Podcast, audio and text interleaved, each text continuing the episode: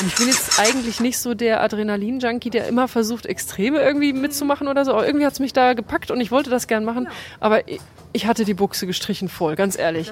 Also ich hatte wirklich ohne, das war ja auch nicht so daher gesagt, ich hatte wirklich Adrenalin bis in die Ohrenspitzen. Ich war danach noch völlig aufgedreht stundenlang. Pegaso Podcast. Expeditionen mit den Ohren. Auf pegasoreise.de. Hallo, dies ist der Pegaso Podcast, die 39. Ausgabe. Wir sind äh, Sonja und Claudio und es ist April 2013.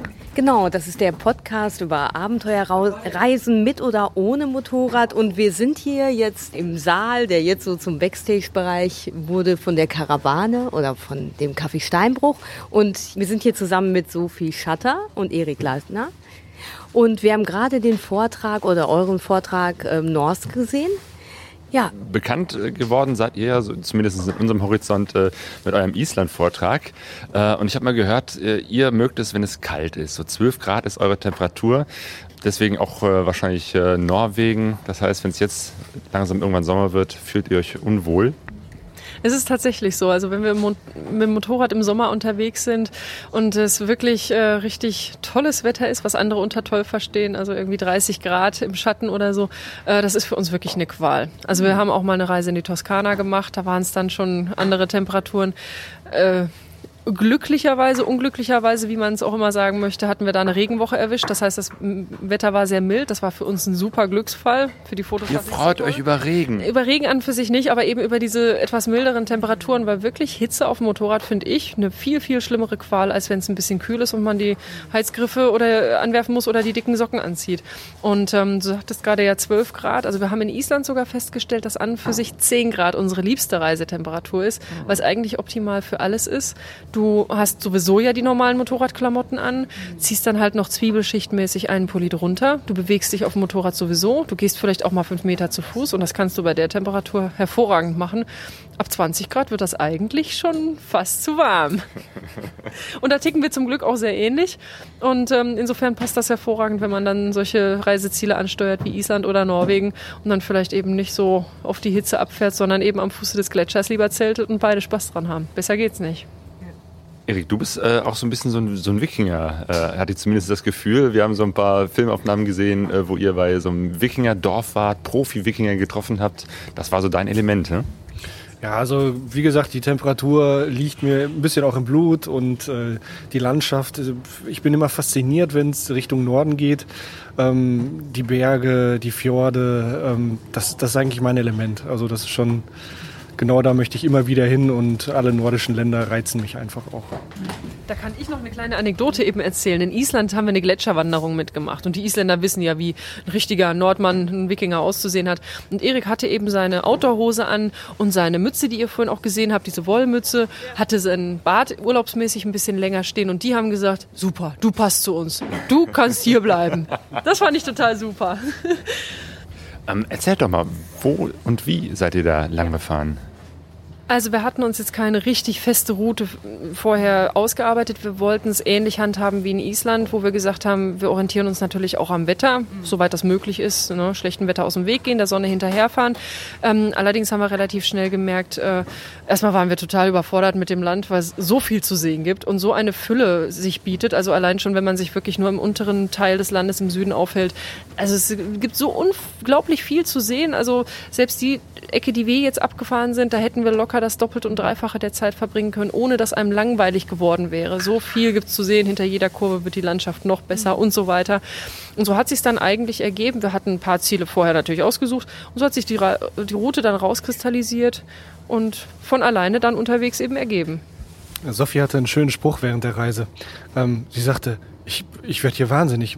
Meine Augen, ich kann mich überhaupt nicht mehr konzentrieren. Hinter jeder Kurve kommt irgendwas Neues, was ab, absolut atemberaubend, äh, atemberaubend ist. Und das ist richtig Stress für meine Augen. Also ähm, das war schon wirklich äh, Reise der Superlative, auch einfach weil wirklich die Landschaft atemberaubend ist. Da Das heißt, zwischendurch habt ihr euch mal so ein paar öde Wohnsiedlungen oder so gewünscht, damit mal eure Augen euch sich ein bisschen entspannen können und nicht immer so fantastische Fjorde. Also wenn man, wenn man gern filmt und fotografiert, war es tatsächlich jetzt nicht nur so dahergesagt, dass, es als, dass ich es als stressig empfunden habe, weil du, wenn du das Fotoauge hast, wirklich das Problem hattest, du hast eben Stopp gemacht, du hast deine Einstellungen gesucht, du hast deine Bilder im Kasten.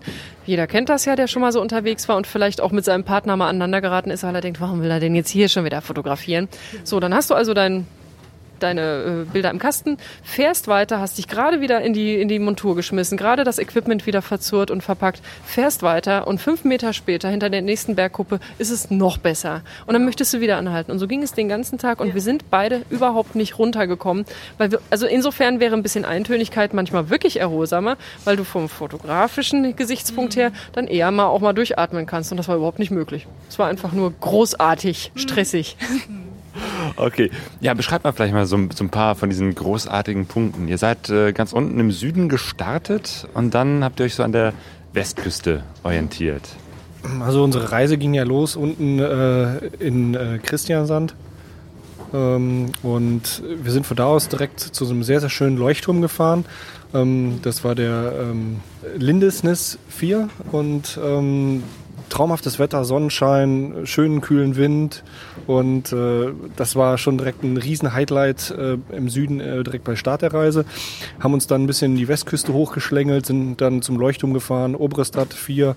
Ähm, da haben wir gezeltet, direkt am Leuchtturm, traumhafte Atmosphäre mit tollem Sonnenuntergang. Ja, und sind dann weitergefahren zum Lüsefjord. Und der Lüsefjord, also das ist definitiv ein Highlight gewesen der Reise.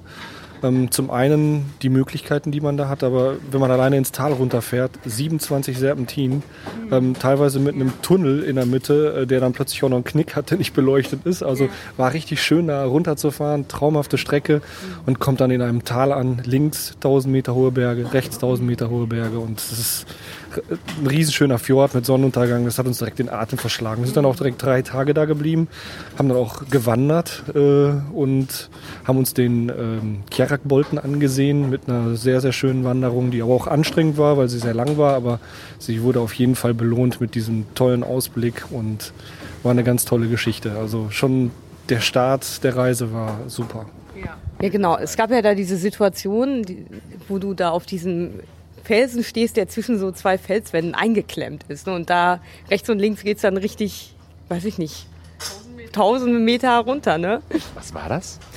Also das Ding heißt Kierakbolten und ähm, so groß ist das Teil tatsächlich nicht. Also es ist ein Felsen, aber wenn ich es jetzt mal so schätzen sollte, ich würde sagen, der hat so Kleinwagenformat, ein Kleinwagen, der auf der Spitze steht nach unten und eben zwischen zwei Felsen festklemmt. Und diese Plattform, auf die du da raufkraxeln kannst, äh, ist ja obendrauf auch noch gewölbt. Das heißt, du stehst ja nicht auf einer Platte, sondern du stehst auf einer gewölbten Fläche und du hast auch kein Geländer ringsherum, weil der Norweger an sich, der traut seinem Besucher was zu. Der stellt eben da, wo es gefährlich wird, keine ähm, Geländer auf oder Verbotsschilder, sondern der sagt, du siehst, hier geht's runter. Entweder du gehst da lang und du weißt, was du tust, oder du lässt es bleiben. So, und dann stehst du eben auf diesem Ding. Und wie ich es im Film gesagt habe, ich dachte bis zuletzt, ich kannte das Ding von Fotos und ich dachte wirklich bis zuletzt da unten drunter, das kann nicht so runtergehen. Das, da würde sich doch sonst keiner draufstellen. Es geht aber wirklich so runter. 1000 Meter tief, der Wind pfeift dir um die Ohren. Also eigentlich schon allein beim Anblick, da schlottern einem wirklich die Knie. Ähm, irgendwie musste ich es dann doch machen. Ich musste darauf klettern, weil ich irgendwie das Gefühl hatte, wenn du jetzt hier umdrehst, wahrscheinlich kommst du hier nie wieder hin, weil es so viele tolle Orte auf der Welt noch gibt, die du noch sehen möchtest. Äh, und wenn du jetzt hier weggehst, dann bleibt so ein Funken übrig von, ach, hättest du mal. Und ich bin jetzt eigentlich nicht so der Adrenalin-Junkie, der immer versucht, Extreme irgendwie mitzumachen oder so. Aber irgendwie hat es mich da gepackt und ich wollte das gern machen. Aber ich hatte die Buchse gestrichen voll, ganz ehrlich.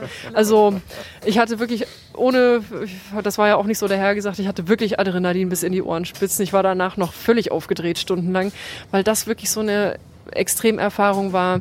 Ähm, ein Schritt daneben ein Windpuster, also so unmittelbar mal an diesem Gefühl dran zu sein, wie an welchem seidenen Faden man so hängt, mhm. das Leben. Mhm. Also das hatte man da tatsächlich für einen Augenblick. Ja. Also es war ein ganz verrücktes Gefühl. Aber sich selbst mit einem kleinen Schritt in diese Situation zu bringen, ja, war schon krass.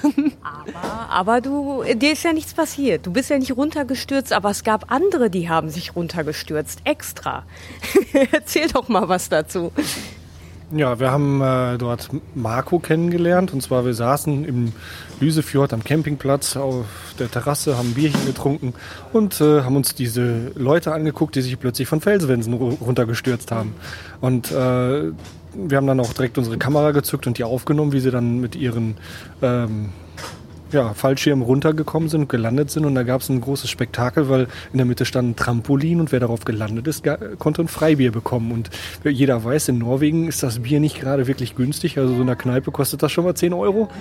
Und äh, das war eine schöne Motivation für die. Und das haben auch wirklich einige geschafft. Und ja, so sind wir dann mit denen ja auch ins Gespräch gekommen. Und ähm, ja, mit einem kleinen Interview haben wir den Marco äh, interviewt und der hat uns erzählt, was die da eigentlich machen. Die haben eine sehr, sehr schöne Schule ähm, für äh, Sprünge von den Felswänden, also Basejumping. Und ähm, Ja, wie, wie funktioniert das Base-Jumping? Die springen da runter und haben dann so komische Jacken, ne? ja, die nennen sich Wingsuits. Und ähm, nicht alle haben die, aber manche, die können dann halt extrem gut gleiten. Ähm, die Fallgeschwindigkeit wird sehr stark reduziert und äh, die fliegen dann nicht mehr mit 200 Stundenkilometer runter, sondern nur, mit, nur, nur noch mit 140. Können, da, können, können dadurch aber auch länger fliegen und weiter gleiten halt. Auch, man fliegt halt so ein bisschen wie ein Düsenjäger. Und ähm, das, das Tolle daran ist, die haben wirklich eine Schule dort, wo man das dann auch lernen kann. Man muss halt nur vorher 250 äh, Sprünge aus einem Helikopter oder Flugzeug gemacht haben, bevor man Basejumping machen darf. Und ja, den, den wir da interviewt hatten, der hatte gerade seine ersten zehn Sprünge hinter sich und war total begeistert und äh, hat uns dann auch ein paar äh, Videoaufnahmen äh, geschickt, äh, wie er sich da von dem Felsen runterstürzt. Ja. Und das ist so atemberaubend, man fällt wirklich mit über die Kante. Das ist trau traumhaft, also das mal mitzuerleben. Fand ich übrigens super fies von euch. Ne? Vorher irgendwie so ganz langsamen, äh, ruhigen Aufnahmen und plötzlich kommt dann Schnitt und dann eben halt die, die Perspektive von, von jemandem, der mit, dem, mit der Kamera da runterspringt. Sinn und Zweck der Sache. Genau das war unser Ansinn. Hat ja funktioniert offensichtlich. Was ich gerade noch erzählen wollte, wir haben ja diesen Marco dann eben auch interviewt und er erzählt uns über das Basejumpen und wir beide so, oh, um Gottes Willen und oh, heftig. Und also wäre zum Beispiel jetzt nichts für mich. Also ich gucke da gern zu und ich finde das ganz faszinierend, aber ich mache mir wirklich fast in den Buchs, wenn ich nur dran denke.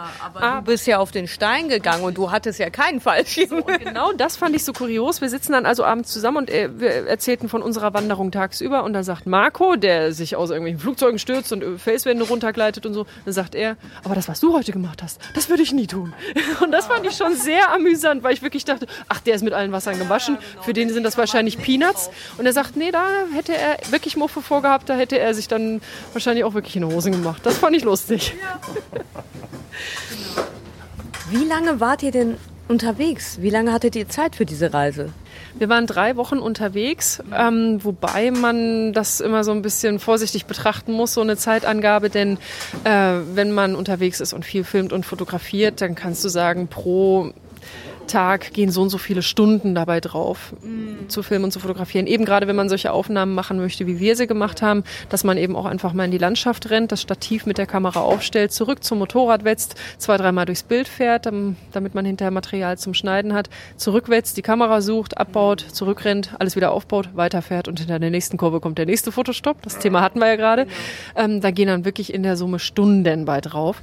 Das heißt, die drei Wochen, die wir für den südlichen Teil hatten, waren eben kein Erholungsurlaub. Es war auch wirklich Action, Arbeit. Ähm, ist aber trotz alledem eine sehr gute Zeitspanne, die man sich für einen Urlaub für die Gegend vornehmen könnte. Denn wenn man dann eben nicht so exzessiv äh, filmt und fotografiert, finde ich, ist das trotzdem eine gute Zeit, um eben sich dort auch viele Sachen anzugucken. Und wie gesagt, wir haben noch lange nicht alles gesehen. Man könnte Wochen und Monate da unten verbringen und hätte immer noch Sachen zu besichtigen. Und ja, insofern waren drei Wochen für uns okay, aber nach oben hin, wir hätten gern noch ein paar Wochen mehr haben dürfen. Zumal ihr ja nicht nur so von A nach B gefahren seid, sondern eben halt auch äh, sehr viel äh, oder zumindest zwischendurch euch mal so, so Seitenwege gefahren seid, äh, Schotterwege, also die mit dem Motorrad besonders spannend zu fahren sind. Ja, ich habe äh, auch direkt, weil die Straßen mich einfach so begeistert hatten, da fuhren plötzlich kleine Wege ab, die irgendwie sich die Felswände runterschlängelten und da habe ich direkt meine erste Schottererfahrung gesammelt und direkt beim Start der Reise habe ich mich hier direkt lang gemacht, aber ist nichts passiert und äh, das war Die erste Schottererfahrung in Norwegen. Ja. Wir waren schon in Island, Schätzelein. Im. Ja, also das, das äh, hat mich dann trotzdem immer wieder gereizt und das Tolle an Norwegen ist, die haben halt 300, 600 Meter Tunnel, aber die haben immer eine Strecke, die über den Berg drüber führt, eine Passstrecke und die sind atemberaubend schön. Also ähm, da die viel auch an den Tunneln arbeiten, dann schicken die auch ihre LKWs zu diese Strecken lang, das heißt, sie sind auch immer gut asphaltiert und man kann wirklich traumhafte Single-Track-Roads da oben fahren und äh, das lohnt sich immer mal so einen Tunnel auszulassen, wenn man sieht, da ist eine kleine Abzweigung, die führt auf den Berg rauf, sofort fahren. Also das sind eigentlich die alten Straßen, bevor die diese Tunnel gebaut haben und die kann man halt immer noch, also man kann praktisch so ein ganz weites Wegenetz fahren, ohne jemals auf diese großen Straßen, also in Anführungszeichen großen Straßen auszuweichen. Ne? Ja, genau. Und oft richten sie die halt auch noch mal ein bisschen her, dass die LKWs da auch lang, langfahren können. Ja. Ähm, die sind trotzdem sind Single-Tracks-Roads. Also wenn einem da jemand entgegenkommt, dann muss man halt schon mal auch mal vernünftig ausweichen. Also die sind schön schmal, äh, schöne Serpentinen und äh, das macht dann einfach auch Riesenspaß, die zu fahren. Mhm. Aber aber kam euch denn wirklich viel entgegen? Also ihr wart ja oft in so einsamen Gegenden. Die habt ihr auch bewusst gesucht, habt ihr ja gesagt. Ein paar Mal habt ihr euch dann auch in so touristische Hochburgen dann gewagt. Ne? Aber sonst auf den Fotos oder auch in den Filmen hatte man das Gefühl, dass ihr wirklich auch ähm, ja gar nicht so oft Gegenverkehr hattet. Äh, seid ihr anderen Motorradreisenden eigentlich begegnet? Ja, also erstmal zum Gegenverkehr. Wir hatten tatsächlich teilweise wenig Gegenverkehr und das lag daran, wenn man zum Beispiel wie wir auch gerne mit dem Zelt unterwegs ist, dann äh, braucht man morgens mal ein bisschen länger, bis man die ganzen Sachen zusammengepackt hat und wir sind da auch recht entspannt. Wir wollen erstmal frühstücken und dann geht's los. Dann kommt aus eigenem Interesse, wie lange braucht ihr? Ähm, wir sind teilweise erst auch um 12 Uhr weggekommen. Also, dass man dann wirklich. So wie wir. Und was steht denn auf? wenn wir ausgeschlafen haben nach einem anstrengenden Tag, dann äh, brauchen wir auch ein bisschen länger. Und warum ja. wir auch länger brauchen, ist, wir fahren dann wirklich auch bis in die Nacht, weil das Wetter und äh, gerade ähm, wenn, wenn Sonne scheint und die Sonne scheint sehr lange in der Jahreszeit, ja. das heißt auch bis äh, 23, 24 Uhr. Ähm, Mitsommernacht war ja gerade vorbei, als wir da waren und äh, dann kann man sehr, sehr lange fahren. Und das Schöne ist, da ist kaum noch einer auf den Straßen unterwegs. Man kann schöne Videoaufnahmen machen, Filmaufnahmen machen. Das ist nämlich was, was wir in Island angewöhnt haben. Asynchrones Reisen. Wir haben das dort schon festgestellt. Das ist ja ähnlich von der Sonnenscheindauer pro Tag. Wir haben uns dann einfach irgendwann mal gemerkt, so, wir kommen morgens nicht so richtig aus dem Quark. Mhm. Macht aber nichts aus, wenn wir in die Nacht fahren. Und dann abends und in der Nacht, du hast Tageslicht immer noch. Du hast sogar eigentlich das schönere Fotolicht. Du hast leere Straßen, goldenen Abendhimmel. Also besser geht's eigentlich nicht. Genau. Ja, genau. Und durch, durch dieses asynchrone asynchrone Reisen, muss ich auch erstmal üben, habt ihr natürlich wirklich dann das Glück gehabt, öfters mal, dass ihr dann so Touristenstrecken dann wirklich, dass sie dann leer waren und frei waren ne? und ihr dann wirklich das auch in Ruhe genießen konntet. Ne? Das beste Beispiel ist, äh, sind die Trollstiegen. Also ähm, wenn man da hinkommt, da ist so viel Verkehr, die Reisebusse quälen sich rauf und runter und äh, ich habe auch schon in unserem Film gesagt, das fühlt sich an wie das Kamener Kreuz. Ähm, also es ist irre viel äh, Autos, die dann auch stoppen, Fotos machen, das staut sich wieder alles. Und als wir da das erste Mal angekommen sind, waren wir wieder spät unterwegs. Es war auch schlechtes Wetter, aber ähm, als wir dann kamen, war da kaum einer und ähm, war eigentlich schön zu fahren. Und dann, als wir am nächsten Morgen die Strecke nochmal gefahren sind, war dann wirklich Betrieb ohne Ende. Da macht es auch keinen Spaß mehr. Und dann, dann ist es auch nicht schön. Also ähm, es ist sehr, sehr touristisch geworden an der Stelle und äh, man sollte dann wirklich lieber die Abend, den Abend nutzen und dann wirklich äh, entspannt wirklich sich das angucken und in Ruhe da langfahren. Ja, ist vielleicht ein guter Tipp. Einfach mal äh, ganz andere Uhrzeiten nehmen als die, wo viele Leute da sind, gerade wenn es möglich ist durch, äh, durch die lange, längere Sonne. Mhm das zum einen, wenn ich noch was ergänzen darf, ähm, die Uhrzeiten einfach ein bisschen unabhängig machen von den Zeiten, wo die normalen Reisebusse und Hotelgäste unterwegs sind. Die sind nun mal abends ab 19, 20 äh, Uhr am Buffet ist dann keiner mehr draußen. Ähm, was aber auch ist, ähm, es lohnt sich vorher wirklich äh, Lektüre zu besorgen, Leute zu fragen, die schon mal da waren, Insider-Tipps einzuholen. Beispiel, der Trollstieg da, diese elf Haarnadelkurven, natürlich spektakulär, toll, ne, schön anzusehen, aber alle rennen hin. Und wie gesagt, die andere Strecke, über die wir ja auch berichtet haben, am Lösevein, 27 Serpentinen in die Tiefe, eigentlich noch die spektakulärere Landschaft ringsherum. Also du musst nicht unbedingt zu den Touri-Domizilen hinrennen, wo alle hinflitzen. Äh, eigentlich findest du in, in, Norwegen überall auch immer noch tollere Fjorde als die, die alle toll finden oder tollere Serpentinenstrecken. Man muss sich nur ein bisschen vorher erkundigen und dann entsprechend vorbereiten. Genau. Aber, aber so von den, wie du schon sagst, dieses Atemlose, eine schöne Landschaft jagt die nächste, das hat man ja von euren Zeltplätzen her gesehen. Also ihr musstet, glaube ich, nicht immer sehr lange suchen, um einen schönen Platz zu finden, oder? Also ich erinnere mich, wir haben an einem Tag mal etwas länger gesucht. Ähm, da haben wir einfach äh, viele schöne Plätze zwar gefunden, aber da hatten wir so ein bisschen ein Mückenproblem. Und äh, da haben wir auch die Suche nach dem Zeltplatz gefilmt. Deswegen ist mir das noch so bewusst im Hinterkopf. Ähm, und da haben wir dann einfach ein paar Mal gesagt, hier ist es immer noch zu warm. Hier gibt es so viele Mücken, wir fahren weiter, bis es kühler wird. Und dann sind wir letzten Endes eben auch wieder an so einem, so, so in, in Gletscherblicknähe gelandet und auch zu einer Uhrzeit abends, wo dann irgendwie noch ein etwas kühlerer Wind weht, wo die Mücken dann weg sind. Also auch wir suchen manchmal. Und es gibt auch manchmal Tage, da fällt es einem so vor die Füße. Ja. So, ah, da, da, merkst du so, jetzt ist auch eine Zeit, jetzt hier zu bleiben, Zelt aufzuschlagen. Und dann gibt es auch mal Tage, da verzettelt man sich so, da findet man vielleicht nicht sofort den optimalen Zeltplatz. Also sowas haben wir aber auch. Ja, ja. ja. Und ähm, Ihr habt die meiste Zeit ja äh, gezeltet, glaube ich, ne? Aber ab und zu habt ihr euch dann auch mal, als du krank warst, ne, so ein schönes Hotelzimmer gegönnt, ne? Wobei nochmal zum Zelten. Ihr habt viel nee, wild nee, gecampt. Nee, ne? Jetzt will ich aber, ich war noch nicht fertig. Ich wollte eigentlich was anderes fragen. Jetzt hast du mich total rausgebracht. Was war denn das jetzt? genau, ihr habt gezeltet. Jetzt weiß ich es wieder. Es gibt ja dieses Jedermannsrecht. Was ist das nochmal? Genau darauf wollte ich auch hinaus. Ach, guck mal, hier, da. Ein gespieltes Team, man merkt's. Soll ich? Möchtest du? Komm, Erik, sag du mal. Ähm, das Jedermannsrecht in Norwegen ist ein Recht, dass man im Prinzip überall sein Zelt aufschlagen darf. Ähm, wichtig ist, dass man den Platz, an dem man zeltet, genauso wieder verlässt, wie man ihn vorgefunden hat. Das heißt, kein Müll hinterlässt.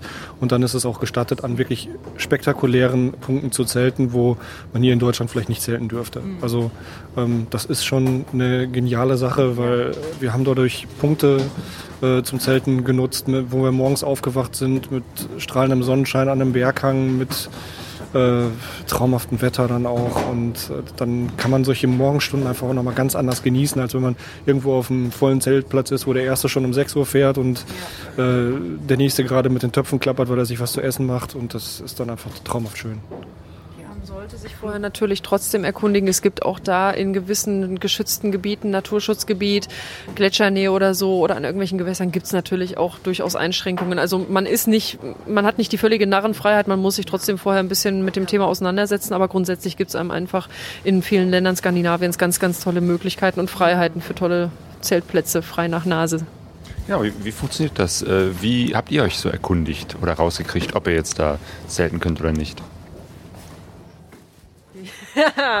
haben wir das überhaupt? also ähm, wir haben beide schon ein bisschen von anderen Reisen Erfahrungen darin. Ähm, Beispiel, wenn jetzt Siedlungen in der Nähe sind, Bauernhöfe dann macht man das eigentlich, dass man äh, jemanden sucht, der da auf dem Feld gerade arbeitet oder auf dem Hof mal eben anklingelt und sagt, ist das okay, wenn ich da hinten, ne? also so in Sichtnähe zu Gehöften oder so, würde ich auf jeden Fall immer fragen. Meistens äh, empfangen einen die Leute auch mit offenen Armen und sagen, ach komm, hier noch eben ein Käffchen trinken oder so, stellen dir ein paar Fragen. Die Leute sind ja auch oft interessiert.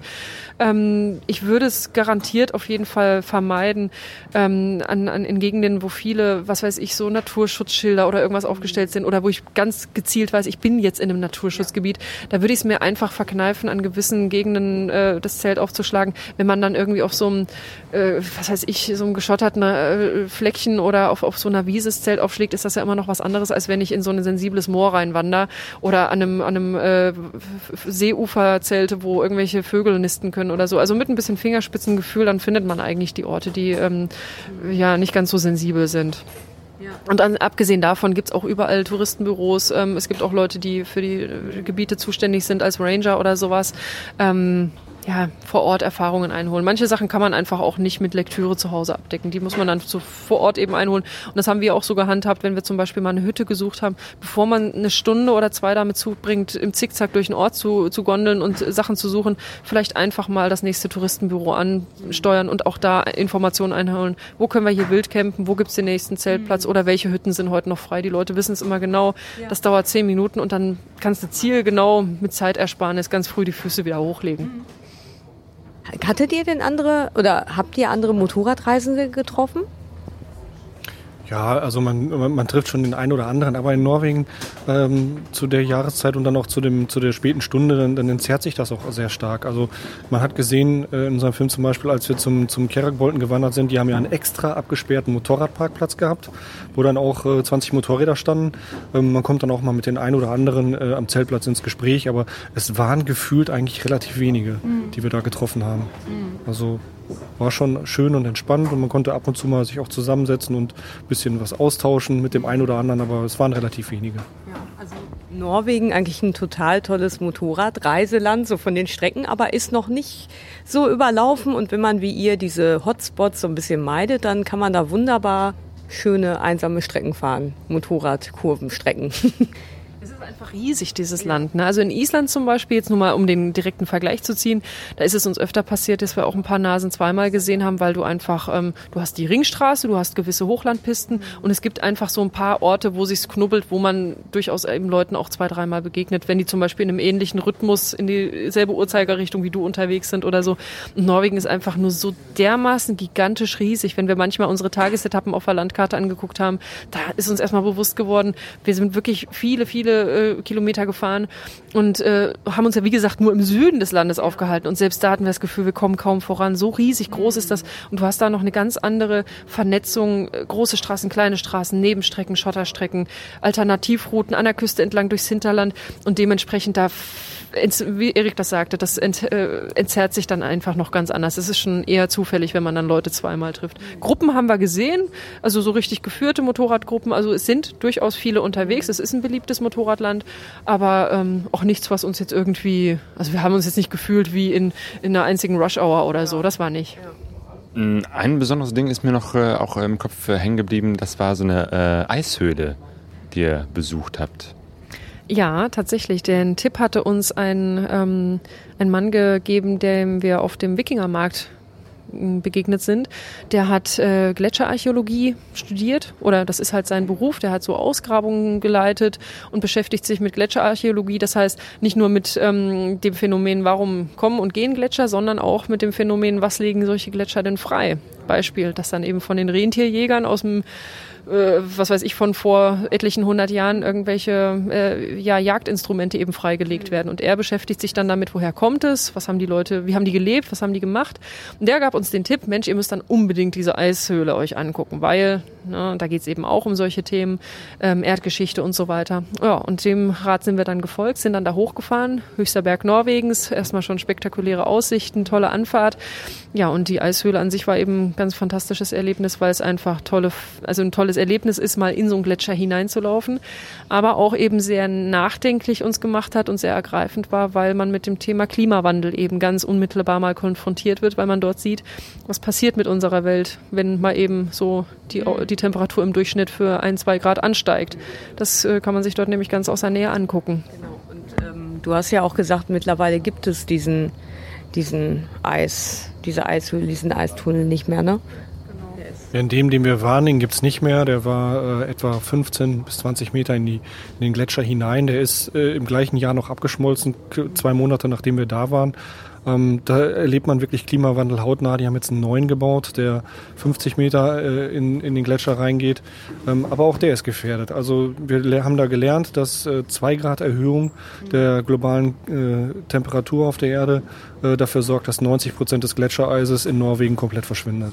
Und äh, das äh, war jetzt wirklich mal hautnah zu sehen, ähm, wie schlimm das eigentlich ist, wenn die Temperatur weiter ansteigt. Also eine andere schlimme Sache, die ihr mitbekommen habt, war eben, dass ihr genau zu der Zeit in Norwegen wart, als dieser schlimme, die schlimme Attentat von dem Breivik passiert ist. Wie, wie habt ihr das erlebt?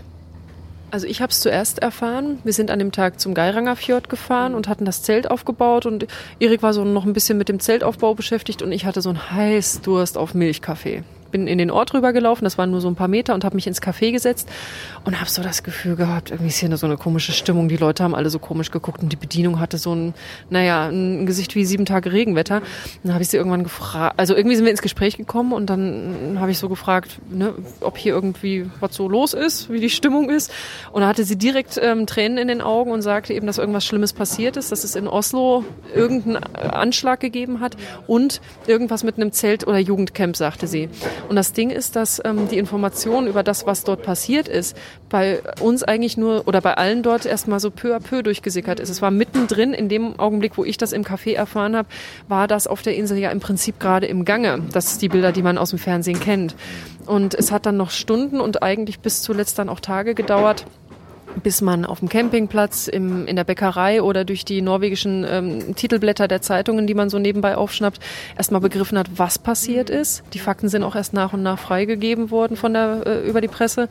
Und ähm, ja, so haben wir es eben am Geiranger Fjord im Café erfahren und ähm, waren für den Rest der Reise, was das angeht, wie natürlich jeder andere auch, egal ob in Deutschland oder vor Ort in Norwegen, ja, fürchterlich äh, ergriffen und angeschlagen. Und das ging uns mächtig an die Nieren, weil wir eben mittendrin waren und mit den Leuten hautnah zu tun hatten, die das noch weitaus mehr als uns betroffen hat, weil es in ihrem unmittelbaren Umfeld in ihrer Heimat passiert ist.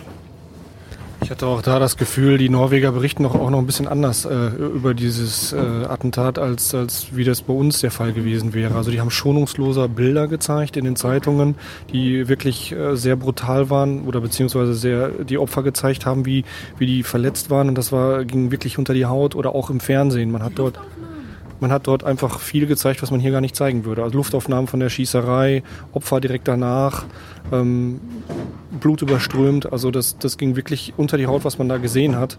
Und äh, am Ende unserer Reise hat uns dann auch unser Weg nochmal zu dieser Insel geführt. Ähm, einige Campingplätze waren einfach gesperrt äh, und wir mussten dann sehr nah an der Insel dann quasi genau an dem See auch campieren. Ähm, und äh, dann beschäftigt man sich mit dem Thema schon nochmal. Da haben dann Norweger auch gezeltet oder waren mit dem Caravan da. Ähm, man hat es denen nicht angemerkt, aber ähm, weil irgendwie geht es dann weiter, die machen dann ihren Urlaub auch da, aber trotzdem, man beschäftigt sich jetzt damit. Da waren immer noch Leute vermisst und man steht dann da in einem Wasser, wo die vermisst sind und denkt sich dann, kommen die jetzt hier vorbeigeschwommen oder nicht? Also dieses Thema, das reißt einen dann total mit auch und das war dann schon äh, ein Thema, was uns während der Reise verfolgt hat und auch jetzt nachträglich, wo wir das noch weiter bearbeitet haben. Also es war einfach unvorstellbar. Es sind ja 77 Leute sind bei dem Antat umgekommen und äh, ja, das, das war ein sehr trauriger Moment eigentlich unserer Reise. Ja. Also, wir haben auch noch einen Tag Hüttenübernachtung für uns eingelegt, weil wir auf dem Endspurt Richtung Fähre gemerkt, gemerkt haben, wir müssen nochmal noch mal Luft holen. Also wir haben auch viel Programm ja gehabt. Wir haben auch ein trotzdem sehr strammes Programm gehabt mit der Filmerei und haben noch eine Nacht eine, eine Hütte gemietet und hatten dort die Möglichkeit, im Fernsehen mal zu verfolgen, wie vor Ort die Berichterstattung im Fernsehen erfolgt ist. Wir haben stundenlang die Glotze angehabt und ähm, da wurden also stundenlang auf allen Kanälen eigentlich nur Trauerfeiern und Rückblicke und Bilder. Also, also das ganze, die, das ganze Land hat verarbeitet. Und für uns war es auch nicht nur interessant zu sehen, wie das ähm, vonstatten geht, sondern für uns war es im Prinzip ein Teil auch der Reise, ein Teil für uns auch der Verarbeitung, weil wir nun mal auch mittendrin waren. Und das war auch äh, für uns ein ganz nachdenklicher, emotionaler Kapitel, also Anteil von der Reise. Mhm. Genau, die Unterschiede kulturell zu den Norwegern. Von Norwegern habe ich gar nicht so ein, so ein bestimmtes Bild. Wie sind Norweger drauf? Also erstmal finde ich, sind sie sehr zurückhaltend. Ähm, mit ihnen in Kontakt zu kommen, ist, äh, da gibt es sicherlich andere Länder, wo das viel einfacher ist, mit Menschen äh, in Kontakt zu kommen. Aber das, was wir dann erlebt haben, war eigentlich sehr, sehr freundlich und äh, man hat wirklich äh, die Leute auch ein bisschen kennenlernen können und, und das war eigentlich sehr schön. Allerdings können wir nur begrenzt Aussagen machen. Wir haben zwar viele Leute getroffen und uns auch oft mit denen unterhalten, aber grundsätzlich haben wir eher so ein Fable für raus aus den Städten, raus aus dem Ballungsgebiet. Also es zieht uns meistens dann doch eher in die Landschaft. Ähm, natürlich wollen wir auch so von den Leuten, von, vom Land und von den Leuten was mitbekommen, aber wir beide, wir ticken doch auch sehr so, dass wir, ja, der Schwerpunkt liegt dann doch schon auf Landschaft. Also so eine richtig äh, feste Aussage lässt sich da eigentlich schwer treffen. Ich weiß gar nicht, ob man den Norweger an sich so charakterisieren kann. Bin mir da gar nicht so sicher. So wie die Deutsche. Ja, ja genau. Aber manchmal ähm, ja, steigt ihr ja von eurem Motorradsattel ab und nimmt andere Fortbewegungsmittel, ne? Ja. Ja, das war zum Beispiel ein sehr einprägsames Erlebnis in Island. Also ich reite schon seit vielen, vielen Jahren und in Island wollte ich unbedingt auf Isländern reiten. Das war ganz klar. Und Erik hat gesagt, oh, mach ich mit mutig hat er sich dann damit in den Sattel geschwungen und direkt äh, hat dann direkt so einen drei vier Stunden Ritt quer durch die Lavafelder mitgemacht. Ähm, später sind wir dann auch mit so einem haben wir so einen kleinen Rundflug gebucht, sind da über die Gletscher geflogen. Jetzt in Norwegen war es wieder mal auch eine Wanderung wie auch in Island oder auch ähm, einfach mal für ein paar Stunden Kanu fahren und ähm, ja, wie wir schon im Film gesagt haben, das ist äh, ein ganz bewusst, bewusster Bestandteil der Reise, um auch einfach ähm, die Perspektive zu wechseln, mal von der Straße wegzukommen und die Reise im wahrsten Sinne des Wortes zu entschleunigen. Nicht immer in Motorradgeschwindigkeit unterwegs zu sein, sondern auch mal ja, eine Atempause einzulegen und einfach mal die Geschwindigkeit zu verändern. Mhm. Jo, und selbst da habt ihr gefilmt und aufgenommen. Jetzt zu den technischen. Ich schon mit der Claudio, macht gerade so einen kleinen Bogen zum Thema Technik, Film, ne? oder? genau. Äh, mit was für Kameras habt ihr da gearbeitet? Ja, also ich äh, fotografiere und, und filme schon seit äh, längerer Zeit mit einer Canon äh, 5D Mark II und äh, die macht fantastische Bilder und äh, Sophie ist dann irgendwann auch geschwenkt, weil einfach äh, man sich sonst für zwei Kamerasysteme ständig äh, jeder Objektive kaufen muss und so kann man einfach auch sehr schön wechseln. Sophie. Das heißt, du hattest vorher Nikon? Mhm, genau. Ich habe jahrelang mit Nikon fotografiert und nachdem wir dann äh, gemerkt haben, wir machen doch ein paar Sachen mehr zusammen, habe ich die Nikon dann an den Nagel gehängt beziehungsweise an meine Mama vererbt und bin dann auch auf Canon umgestiegen.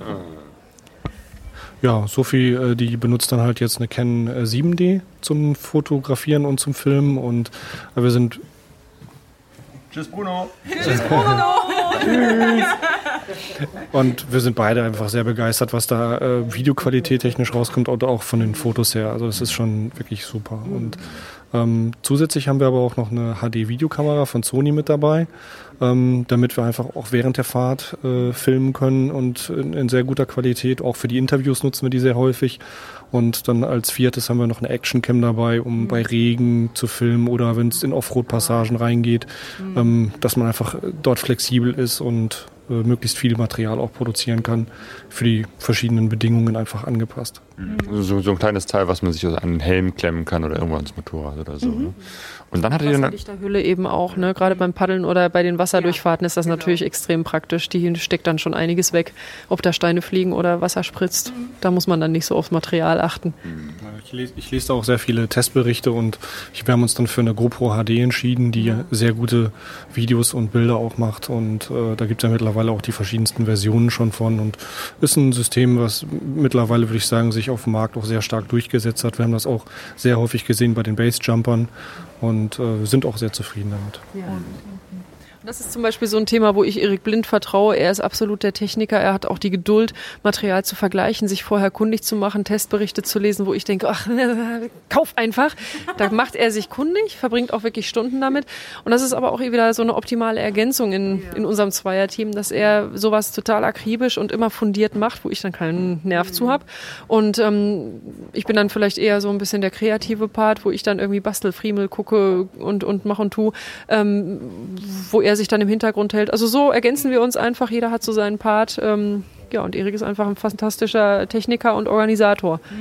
und aus all diesem Material habt ihr eine ganze DVD, einen Film zusammengestellt.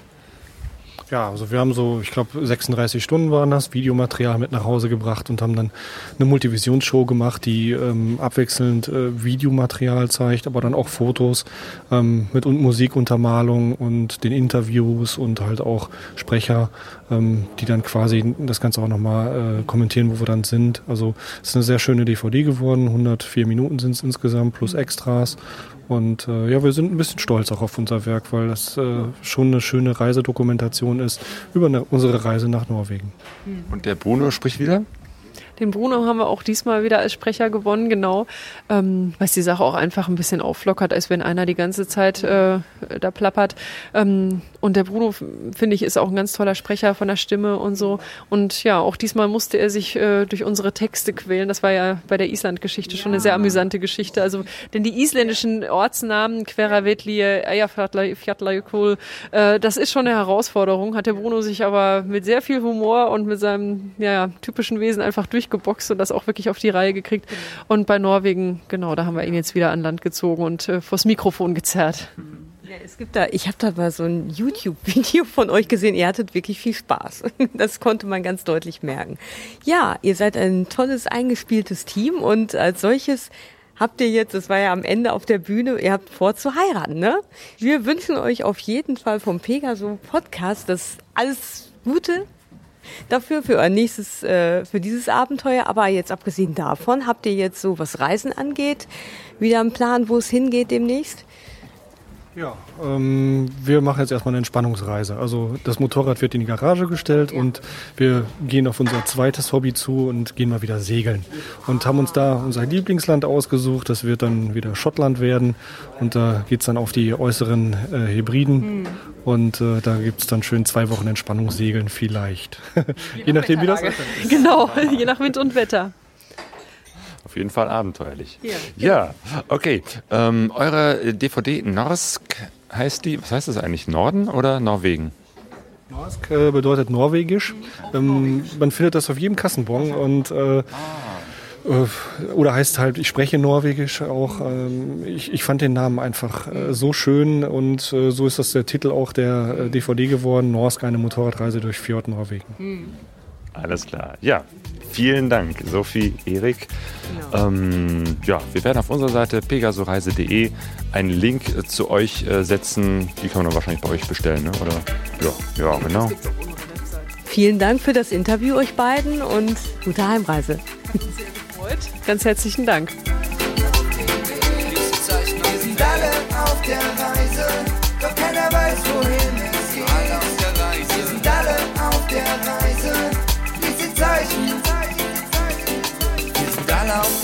Reise, alle auf der Suche, die Sehnsucht ist unser Motor. Wir kennen uns nicht. Pegasoreise.de